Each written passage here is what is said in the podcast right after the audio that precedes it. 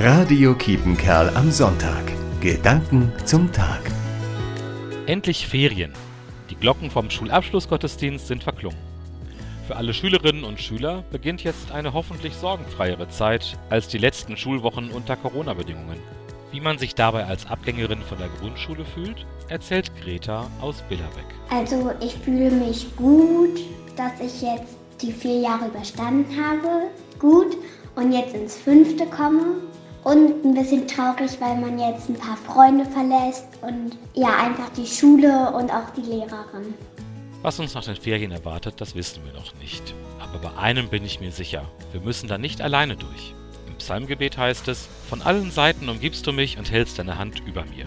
Nähme ich Flügel der Morgenröte und bliebe am äußersten Meer, so würde auch dort deine Hand mich führen und deine Rechte mich halten. Schöne Ferien. Pfarrer Thomas Ring, Billerbeck.